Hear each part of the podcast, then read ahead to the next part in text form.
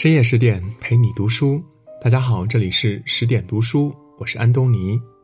今天我们要分享的是韩愈，硬刚皇帝，敢骂神佛，一生坎坷却立功无数。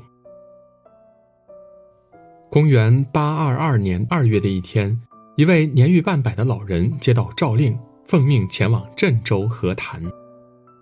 郑州乃龙潭虎穴之地，反叛将领。阴险狡诈，此行颇多凶险。然而老人却一匹单骑，快马加鞭，日驰三百里，直入敌营。这一去，不仅自己毫发无损，还平息了战乱，成功解救出被擒的王室成员。此人就是身居唐宋八大家之首的韩愈，韩昌黎。苏轼曾称赞韩愈说：“闻起八代之衰，而道济天下之逆。”终犯人主之怒，而勇夺三军之帅。翻开韩愈的一生，也曾几度迷惘，几度悲凉，混迹官场三十载，不论顺逆高低，都依然保持自己的品性。也正是他性子里的这份倔强，才让他在泛黄史卷中风姿长存。韩愈的运气从出生起就不怎么好。刚出生不久，母亲就离开了他。三岁时，父亲也与世长辞。等到十岁那年，兄长韩惠遭贬，没过多久，就撒手人寰。家中只剩寡嫂孤儿相依为命。长嫂郑氏带着年幼的韩愈几经辗转，才回到尚有些家产的故乡宣城，有了安身之所。年仅十岁，韩愈就经历了人生的两大痛苦：生离死别、流离失所。而生活中这些不如意，不仅磨砺了韩愈的坚韧性格，更让他对黎民的困苦有了深刻的认识。《论语》有言：“学而优则仕。”凡是苦读多年的读书人都会选择去参加科举考试，求个一官半职。韩愈也不例外。在宣城，他准备了十年，考了四次才中了进士。可没过多久，他便在博学宏词科考试上栽了几个跟头。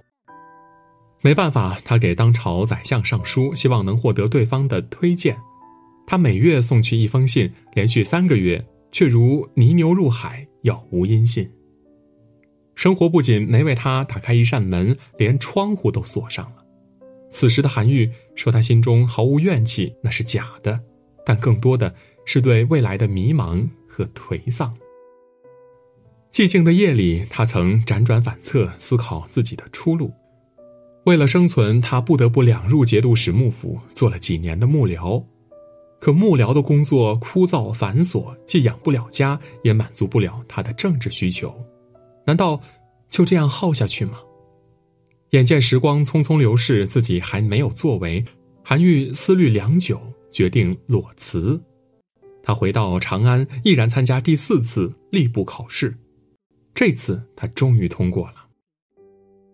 先是担任国子监四门博士，不久又被身为京兆尹的李时推荐，升为监察御史，负责监管百官。官职的步步高升，让韩愈一扫之前的阴霾，整个人都变得意气风发起来。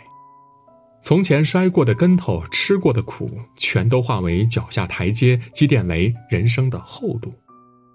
他踌躇满志，决心握住手中利剑，横扫朝堂之污浊，重展大唐之雄风。可刚上任不久，就碰到了一个棘手的难题。也正是这个难题，让他刚有起色的境遇。瞬间急转直下。公元八零三年，关中大旱，百姓们忍饥挨饿，流离失所，街上饿殍遍地，民不聊生。身为京兆尹的李时，却对上封锁消息，谎称粮食丰收，百姓安康。唐德宗一听没事儿，便收回了减免租税的诏令，这让亲眼目睹严重灾情的韩愈出奇的愤怒。一面是对自己有知遇之恩的李时，一面是卖儿卖女挣扎求生的百姓，孰轻孰重？韩愈心里早有判断。第二天一早，韩愈把《论天汉人机状》呈于殿上，将真实情况铺展在德宗的面前。却不想德宗不仅没有怪罪李实，还听信谗言，把韩愈贬到了广东阳山县。阳山天下之穷处也，荒蛮偏僻，人烟稀少，来到这儿几乎与世隔绝。一片赤胆忠心，却遭到如此对待，任谁的心中都是苦闷的、失落的。而这样严重的贬黜经历，韩愈却遭遇过不止一次。公元八零五年，韩愈从阳山重返京都后，仕途依然不顺。他在宦海沉浮十余年，起伏升降皆是常态。到公元八一九年，他更是遭遇了政治生涯中的滑铁卢。当时唐宪宗整日沉迷佛道，欲求长生不老，于是便有了六开宝塔建营佛骨。此举在长安掀起了佛教热。本来宗教之事算不上对错，百官也懒得管这事儿。何况大家都看出宪宗对佛教推崇备至，谁又会上赶着去找不痛快呢？可佛教的到来弄得长安城人心浮躁，社会不安。宁佛误国，韩愈岂会袖手旁观呢？于是执笔一挥，写就《论佛骨表》，言辞犀利，要求烧毁佛骨。他怎不知自己的行为无疑会惹怒宪宗，招致祸端？但他还是这么做了，为千夫之诺诺，做一世之恶恶。果然，宪宗看到奏折后大发雷霆，下令要将韩愈处以极刑。面对圣上的震怒，韩愈觉得出奇，始终不曾改口。旋即，韩愈被贬至潮州，即刻上道。不容停留。两次贬黜都是因言获罪，由此能看出韩愈的秉性。哪怕在官场浸泡数十载，看透里面的弯弯绕绕，他也不愿融入其中。不看人脸色，不顾及面子，拼着得罪权贵的风险，也要把实话讲出来。他的行为看起来较真，却是忠言逆耳，苦口良药。身处名利场。却不被罗网困住，所言所行只求无愧于心。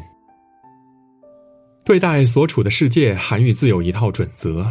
当他因执剑获罪时，虽然能够正视自己的内心，却也难免感到心寒悲凉。前往潮州的途中，他在《左迁至蓝关是侄孙乡》中写道：“一封朝奏九重天，西贬潮州路八千。”欲为圣明除弊事，肯将衰朽惜残年。云横秦岭家何在？雪拥蓝关马不前。知如远来应有意，好收五谷丈江边。心中的失意彷徨，全都诉诸笔端，发泄在诗文中。他以为自己此生再也回不去长安，既然这样，那就把全部精力放在潮州吧。有史记载，韩愈在此地修堤凿渠、治理水患、兴办教育、解放奴仆，做了许多利民之事。其中有一件祭文驱恶的事迹，在当地流传甚广，引为家谈。当时潮州多有鳄鱼，不仅吃家养牲畜，还常有伤人的事件发生。百姓对此又恨又怕，纷纷叫苦不迭。韩愈一听说此事，就拿出自己最擅长的笔杆，打算以文驱恶。他带领百姓朝江中扔下几头牛羊，手持祭文临于江前，面对水下凶残的鳄鱼，丝毫不惧。先是一番晓之以情，动之以理，后又急声斥责道：“鳄鱼呀鳄鱼，本次使与你约定，至多七天。”七天之后还不肯迁徙，本刺史就挑选精干队伍，卑躬搭箭，将你们赶尽杀绝。如今我们知道，仅凭几句话是驱赶不了鳄鱼的。而神奇的是，七日后，鳄鱼竟然真的如韩愈所言，离开了潮州。韩愈任职短短八个月，便使此地风情有了翻天覆地的变化。然而，正当他大刀阔斧准备接着造福地方时，命运又向他递来长安的入场券。八个月后，韩愈又被调回长安担任国子祭酒。再过两年，镇州暴动，朝廷与叛军僵持不下，派人前去和谈。叛将狠厉毒辣，众臣都怕这是鸿门宴，退避不敢上前。只有韩愈走了出来，请命前往镇州谈判。行至途中，朝廷派人追了上来，说奉天子之命，让韩愈不用急于入境，以免遭遇不测。可韩愈只是淡淡的说道：“止君之仁，死臣之义。”这一年，韩愈言辞真挚，以史为据，终以一人之力阻止战争延续，完成了自己的使命。公元八二四年十二月，韩愈在家中病逝，一代文豪大家就这样陨落了。